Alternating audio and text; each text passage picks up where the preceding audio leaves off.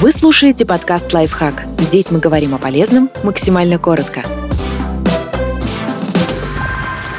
Как привлечь удачу? Пять простых шагов.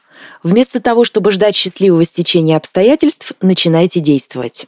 Дайте волю безумным идеям. Будьте готовы экспериментировать и воплощать сумасшедшие идеи, даже если они кажутся невозможными. Не отвергайте их сразу же. Попробуйте сказать им «да», прежде чем начать перечислять причины, почему они нереалистичны.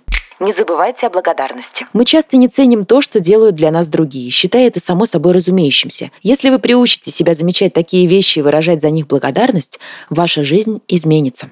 Рискуйте. Посмотрите на известных спортсменов и подумайте, разве они оказались там, где сейчас благодаря слепой удаче? Конечно, нет. Все они поначалу рискнули, взяв в руки теннисную ракетку или записавшись на занятия по боксу. Не бойтесь сделать что-то в первый раз, заняться чем-то новым. Идите и поздоровайтесь с нужным вам человеком. Загляните в кафе, где раньше не были. Рискните, и перед вами откроются новые возможности.